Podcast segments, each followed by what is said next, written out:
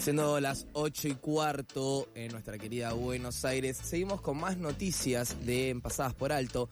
Han pasado más de 17 años desde el incendio del taller textil clandestino situado en la calle Luis Viale, en el que murieron seis personas. A pesar de esto, ni los dueños del taller clandestino, ni ningún funcionario de la ciudad encargado de las inspecciones, ni los miembros de la policía que daban protección a la industria textil, esclavizante y criminal recibieron condenas.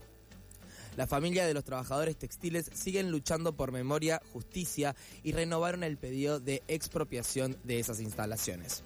Hace dos años, los ex trabajadores denunciaron que los dueños tienen abierto un taller clandestino en el fondo de la propiedad. Eh, para esto estamos tratando de conectarnos con una sobreviviente, con Lourdes Hidalgo. Eh, la, que es integrante de la Comisión por la Memoria y Justicia de los Obreros Textiles de Luis Viale. Esto es una noticia que nosotros tocamos frecuentemente acá en el programa Pasadas por Alto. Es importante recordar porque, vamos a ser sinceros, hoy en día siguen habiendo muchísimos lugares clandestinos en los cuales se siguen... Eh, esclavizando o haciendo trabajos bastante forzados en situaciones bastante horribles en donde no hay ningún parámetro de seguridad, no hay nada que les garantice a las personas que están trabajando en las instalaciones, en los talleres, que van a poder estar seguros mm. y no hay forma de poder evitar, digamos, que esto vuelva a suceder. Esta es la lucha que tienen en este momento la Comisión por la Memoria y Justicia de los Obreros Textiles de Luis Viale, poder evitar que esto siga pasando y que pase en otros lugares.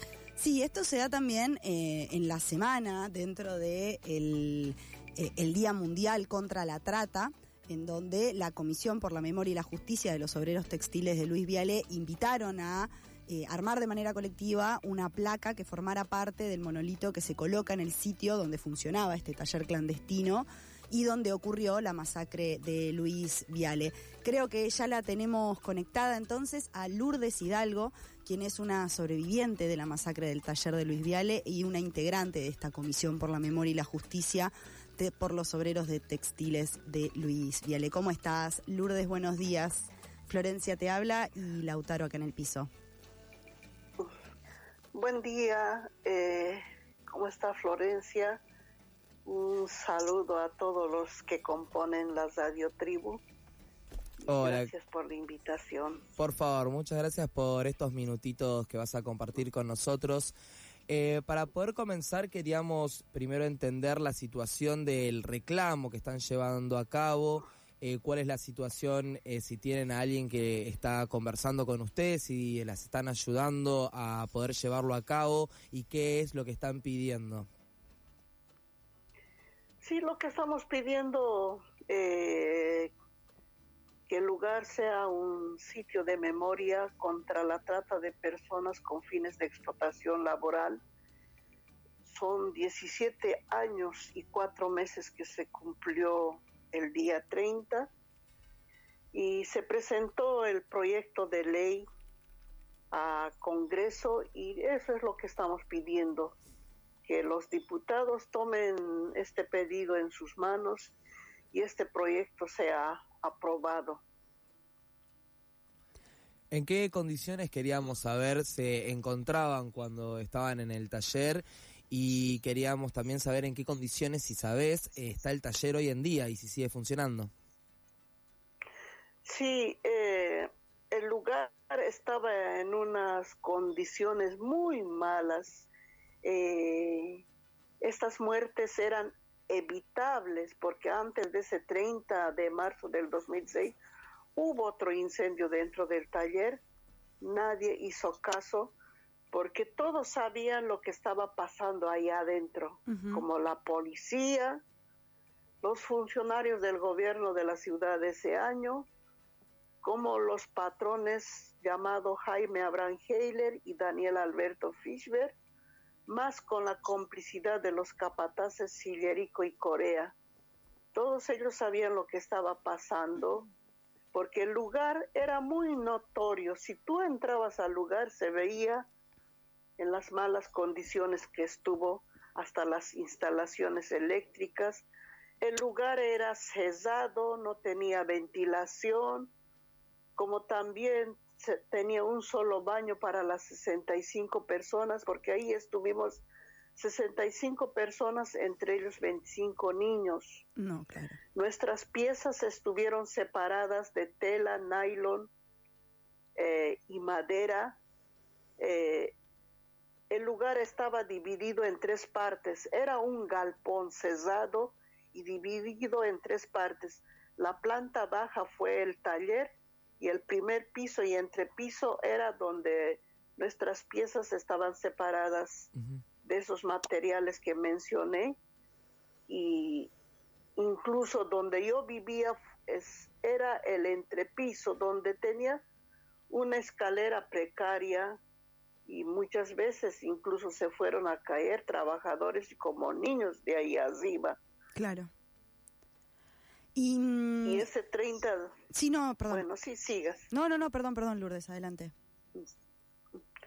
Sí, y ese 30 de marzo del 2006 a nosotras nos dejó con las cicatrices que nunca sanarán. A pesar pasaron 17 años, para mí esos 17 años es como fuera 17 días y no se olvida. Bien, eh, estamos hablando con Lourdes Hidalgo, sobreviviente de la masacre del taller eh, clandestino de Luis Viale, como ella estaba contando. Eh, allí había 65 personas el día de, de la tragedia y ya han pasado 17 años. En estos 17 años yo sé que ustedes han llevado adelante eh, no solo eh, muchas movilizaciones para tratar de que el lugar sea considerado un lugar, eh, un sitio por la memoria para poder recordar a las personas que perdieron su vida ahí, pero también no hubo una sentencia firme contra los dueños de, de este taller. ¿Sabes por qué fue que no se dio? ¿Qué, qué connivencias había con, con los dueños de este taller? Eh, sí, realmente este caso quedó en total impunidad. No hubo justicia ni para las víctimas ni para los que sobrevivimos. En el 2016, a tanta lucha eh, que salimos a las calles, solamente fueron condenados los capataces en el 2016, pero hoy en día van gozando de libertad. Eh, como a los dueños Heiler y Fischer, la justicia no los no los condenaron ni los citaron, no sabemos, porque incluso para eh, citar, como dijeron ellos que los citaron para declarar, nosotros no vimos, no fue público, todo fue cesado, incluso por eso nosotros dudamos si realmente los hicieron llamar para, eh, para la declaración. O sea, la justicia realmente los han encubierto a ellos porque es gente de poder económico. Eh, sé que metieron mucha plata sí. eh, y eh, hicieron callar a la justicia. Sí. Porque incluso dijeron que este caso eh, en el 2019 eh, lo sobreseyeron a los dueños, a Heller y Fischberg, por prescripción. Eh, ¿Sabe? Nosotros habíamos pedido de que lo investiguen. Mira, pasaron, cuando fue en el 2016, ya eran los 10 años. La justicia no hizo nada en esos 10 años, porque era estas muertes, como les dije, eran evitables. Todos ellos sabían, por eso todos fueron cómplices la policía, los patrones, los funcionarios del Estado, los capataces, todos ellos los sabían lo que estaba pasando y fueron cómplices de todas estas muertes.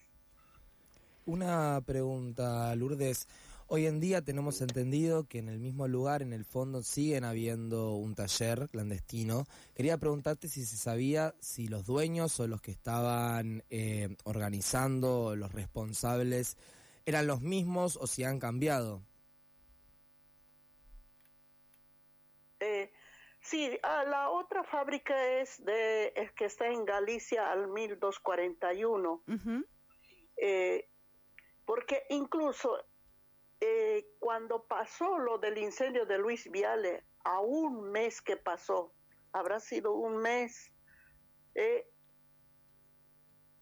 había otro ya Luis Viale, pero en provincia, porque eh, la, los mismos capataces los llevaron a una mm. parte de los sobrevivientes donde estaban trabajando en provincia para los mismos dueños.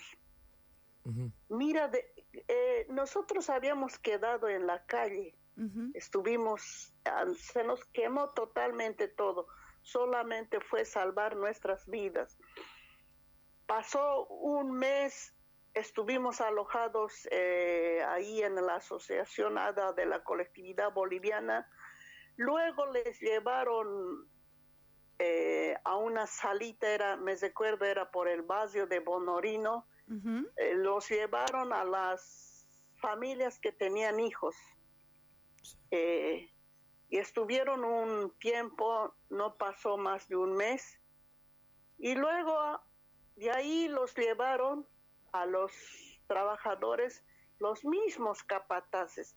Si nosotros todos habíamos quedado sin nada, uno de los capataces que era de nuestra colectividad, que fue cómplice de la patronal, que lo ha encubierto a, a Heiler y Fischberg, estaba junto con nosotras eh, donde estuvimos alojados. Pero él los llevó a todos donde ya tenían preparado, o sea, donde el lugar seguía funcionando otro Luis Viale. Y mira cómo la justicia no va a hacer nada en investigar no, de alguna manera estaban preparados para que eso sucediera y llevarlos a otro lado y, continuar el trabajo, ¿no? Como no había ningún tipo de reparo en las vidas que, se podrían que se podían perder. Sí, realmente es indignante este caso de que nada hicieron. Nada hicieron mientras que estuvimos ahí adentro y luego después del incendio lo mismo. O sea, se hicieron oídos sordos solamente en el momento salieron todas las noticias que el taller clandestino que se incendió eh, y pero en este momento en ese momento cuando pasó esto más fue hacia la colectividad boliviana que el boliviano el explotador. Pero sí de nuestra colectividad hay, hay, pero no son todos. Pero nunca mencionaron a Heiler y Fischberg. Claro Y Lourdes, eh, queríamos hacerte una última preguntita respecto a, esta construcción del Centro por la Memoria, la expropiación de, los terrenos en donde se encontraba el taller que están pidiendo ustedes desde su organización. ¿Si han tenido alguna respuesta del gobierno de la ciudad y si será posible? No, realmente nosotros habíamos presentado el proyecto hacia hacia hace años atrás a legislatura y no hubo respuesta y de esa razón eh, tomamos la decisión de presentar a Congreso. Y lo que hoy en día eh, estamos viendo, hay otros diputados que ya lo firmaron, pero seguimos exigiendo a los que no lo tomaron este proyecto que lo vayan firmando, porque tomamos el mismo camino que al igual que Cromañón. Claro y sé que Cromañón abrió una puerta también para nosotros y para los demás. Sí. Lourdes, te quería agradecer muchísimo por tus palabras. Eh, quería preguntarte si tienen algún lugar de contacto, mail, Instagram, red social, para si que alguien que estuvo escuchando quiere contactarse, quiere ayudar con, con la causa, eh, pueda hacerlo. Nos pueden seguir por la página de Facebook Comisión por la Memoria y Justicia de los Obreros Textiles de Luis Viale y Instagram Talleres Clandestinos Luis Viale. Y pedimos que nos acompañen, se sumen a esta lucha. Eh, son 17 años que vamos llevando adelante y quiero hacer constar también esto muchos olvidan quién se los cose la ropa y la ropa está manchada con la sangre de las trabajadoras textiles y sus hijos. Pedimos el apoyo y como también ahora estamos recogiendo firmas, eh, pedimos que nos apoyen.